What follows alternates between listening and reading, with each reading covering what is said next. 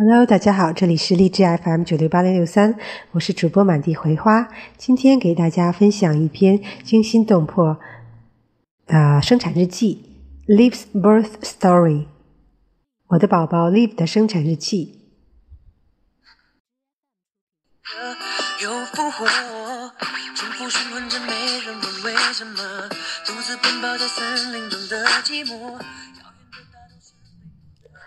I got home from work Friday feeling great. I was still walking to and from work every day, even at 39 weeks. And this day was no different. 周五下班回到家，一切感觉都很好。一直到三十九周，我都始终坚持走路上下班。今天也没有什么不同。 I didn't, however, feel like going out like Anne and I had originally planned. Instead, we ordered pizza, cuddled on the couch, and watched the movies. Who knows when we actually fell asleep? 我们没有出去，我们点了披萨，搂抱着坐在沙发上一起看电影，然后也不知不觉中睡着了。 at 4 a.m., I awoke to pretty strong contractions. 早上四点的时候，我被强烈的宫缩唤醒。I tried to go back to sleep, figuring they'd subside, but they continued getting stronger. 我试着睡回去，但是宫缩好像越来越强。By 6 a.m., I gave up on going back to sleep and got in the shower, washing my hair and just letting the hot water hit my back, which seemed to be bearing the brunt of the construction. 六点钟的时候，我去，啊、呃，我爬起来去冲澡，然后让热水浇打在我的后背上，宫缩的感觉很强烈，很灼热。 I walked around the apartment letting my hair air dry and decided that this was the real thing, so I definitely needed to do my hair. I also knew I shouldn't call my midwife yet. She was only going to tell me to walk around and continue laboring at home, which is what we tell all of our patients. 嗯，我决定呢，在先把 在卧室把我的头发弄干，然后呢，嗯，整理我的头发。我觉得我现在还不应该叫助产士，因为他会告诉我继续在屋里走一走，然后呃，坚持一下。这是他的所有病人都是这样说的。I woke Anne up around seven, and he started actually timing constructions for me as I straightened my hair in between constructions. 七点钟的时候，我把我的老公安叫醒，然后让他给我用计时器记录一下宫缩情况。而我在每次宫缩之间呢，就拉着我的头发。They were already lasting almost a minute at this point, and coming every two to three minutes. 宫缩基本已经是每次持续一分钟，而且每两到三分钟就要来一次。For the bad constructions, I just had to queue up, completely bent over on the bed with Eng rubbing my back. For the really bad constructions, I had to run to the toilet and vomit. The pain was so intense. 遇到强烈宫缩的时候，我整个人曲卷起来，然后有的时候甚至我要去跑到厕所，然后呕吐。这种疼痛真的是太令人窒息。 by nine, I had had enough and uncalled the midwife. 九点钟的时候，我真的受不了了，我的老公去叫了助产师。I made him call a cab first because regardless of what she said, I was in labor and going to the hospital. It was the pain talking. By the time she called us back, I was already right outside of the hospital and she was about to tell me to wait it out. I had to break it down for her that I had almost definitely waited it out and was at the hospital. She had me come right up. 我的助产师呢，还是让我坚持，然后说让回去再等等。但我知道这已经是我的极限了，我已经到达医院了。 Waiting at OB triage was surreal, and, and I had both done our OB rotations at the hospital I was delivering at, and it was so weird to be on the other side. I wanted to use my ID and just light myself in, hook myself up to the TOCO, the tachometer which measures constructions and the fetal heartbeat. 在预检室等待是煎熬的，我们 呃先要进行一个预检，带上胎心监测器。嗯，When they took me into the triage room, I politely waited for the nurse to ask me questions before I answered. In between constructions, of course. 在预检室里，我有呃很有礼貌的等待着护士问我问题。I did have to laugh, so once she looked at the tachometer and remarked, "Well, you are having real constructions." Yeah, I know was what I really wanted to say. 我知道的。My midwife came and checked me, and I was four centimeter delighted.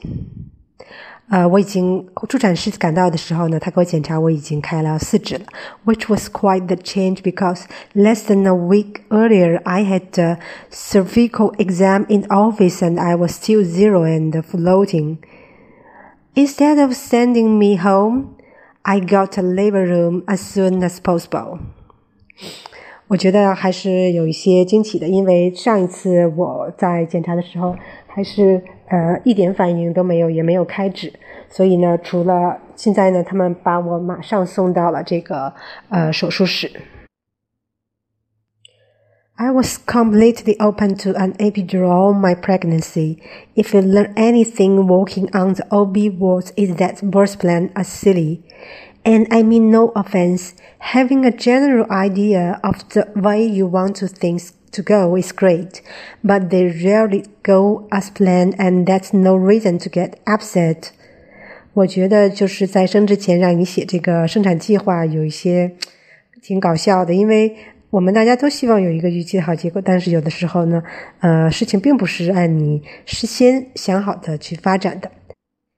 And there are million premie women having their first baby trying to go on natural, a very large proportion of whom ask for the epidural eventually. 有很多初产妇呢，她们在想要自然生产情况也要求要打这个无痛分娩。I have so much respect for the women who do do it naturally, but just as much respect goes out to the women who do it at all. 我很敬佩那些就是呃尝试自然生产，甚至去完全不打无痛生产的产妇们。I definitely wanted to see how much my body could take, but was not at all against a little pain relief. I got my room around 10 a.m., asked for the epidural around noonish, and got it around 1 p.m., which was really fun. 我十点进的房间，然后差不多在下午一点的时候已经打上无痛了，感觉好起来了。The most painful part is the boring of the local anesthetic they use to numb the area, and then, of course, the fact that you need to remain completely still with an arched back as you are still being hit with construction of after construction.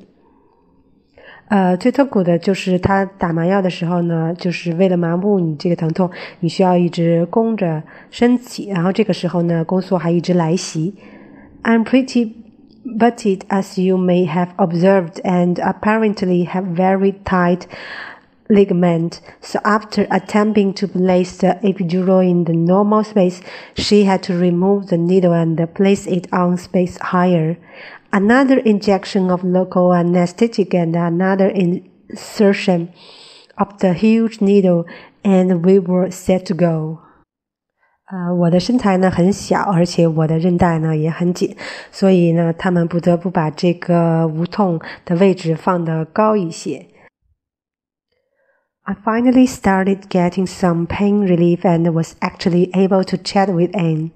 We called our parents so they could come and watched some colleague football.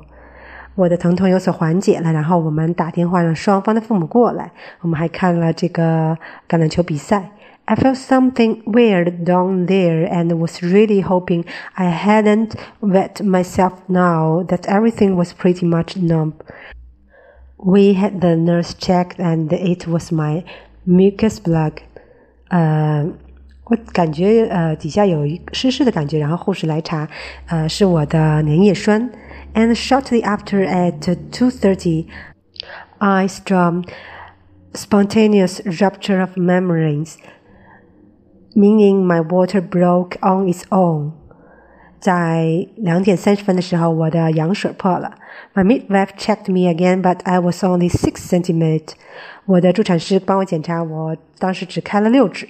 So we hung out some more, watched some scanned on the laptop. 我继续出去走走，看看 iPad。 my constructions hadn't decreased in intensity, frequency, or duration since the epidural, which is sometimes a concern, so there was no need to add pit. 由于我的宫缩情况良好，不论是呃强度还是频率，呃都没有下降，所以没有必要加皮托霉素。Around 7 p.m., I got checked it again, this time by the new midwife who had just come on. 晚上七点的时候呢，我被一个新来的一个助产师再检查一遍。呃、uh,，I was eight centimeter, but she thought baby's head might be in the OP position. 晚呃，我当时已经开了八指了，但是她觉得 baby 的头是一个这个臀位，which is the wrong position. Uh, we prefer to deliver babies in the OA.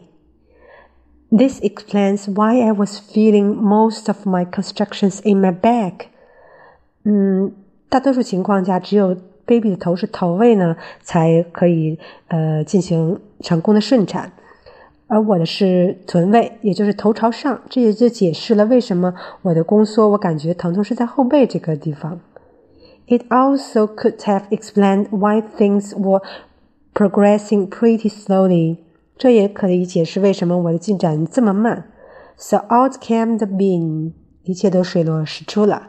This is a huge balance ball, like blew up, that shaped like a bean and wedged in between your legs while you lie on your side in an effort to spin the baby away.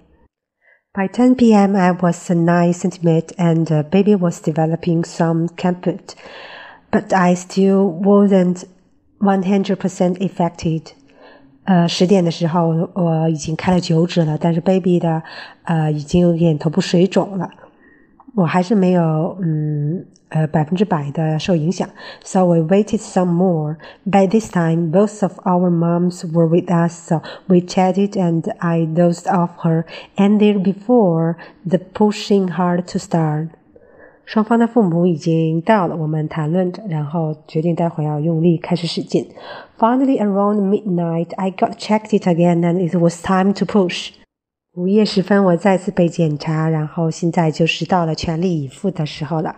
We sent Mom's out and into the waiting room, and the nurse and the midwife got their waterproof gear on. Let's do this shit. With each construction, I pushed as long and hard as I could, and I kept doing this until we realized we had been doing it for three hours. 用力，用力，使劲的用力。随着每一次宫缩，我使出了全力。这种运动一直持续了三个小时。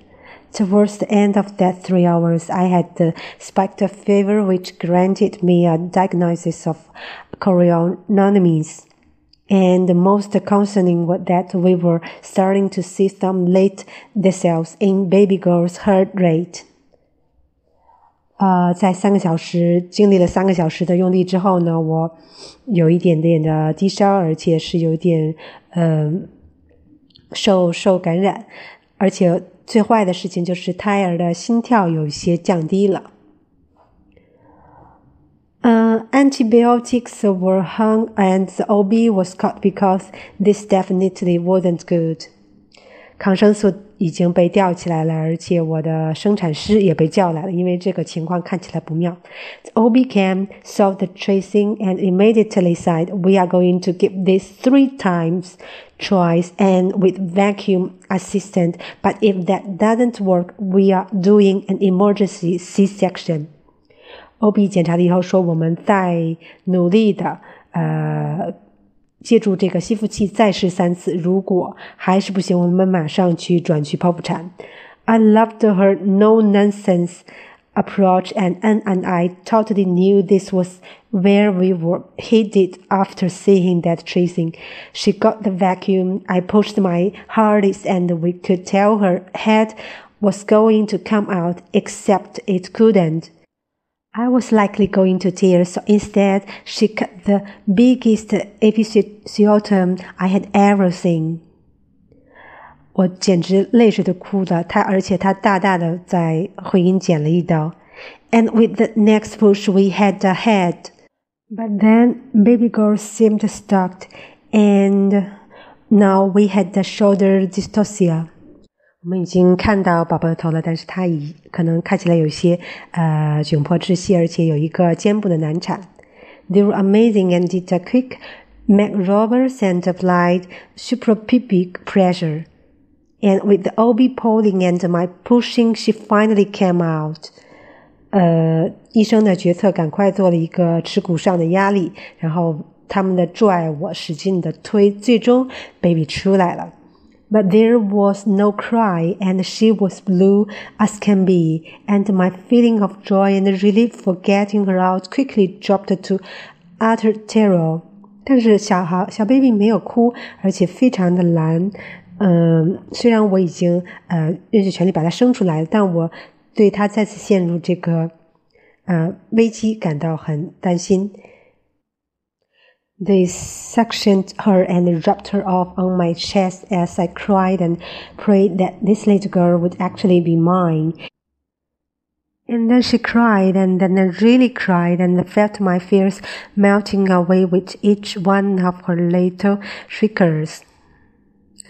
My placenta delivered with no difficulty. They repaired my episiotomy and cleaned me up, and I got to hang out with my moms until they brought baby girl back down.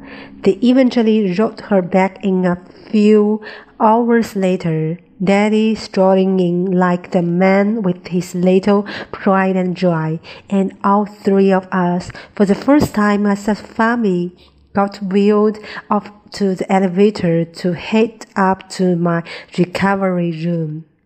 I felt like it was our little victory march. Little did I know we still have to battle my blender not wanting to work. But I made myself pee and got out of there, damn it. 好了，这个故事是不是还是挺惊心动魄的？ 每一个生产的母亲，我相信都是伟大的，他们的爱在一代一代的传递下去。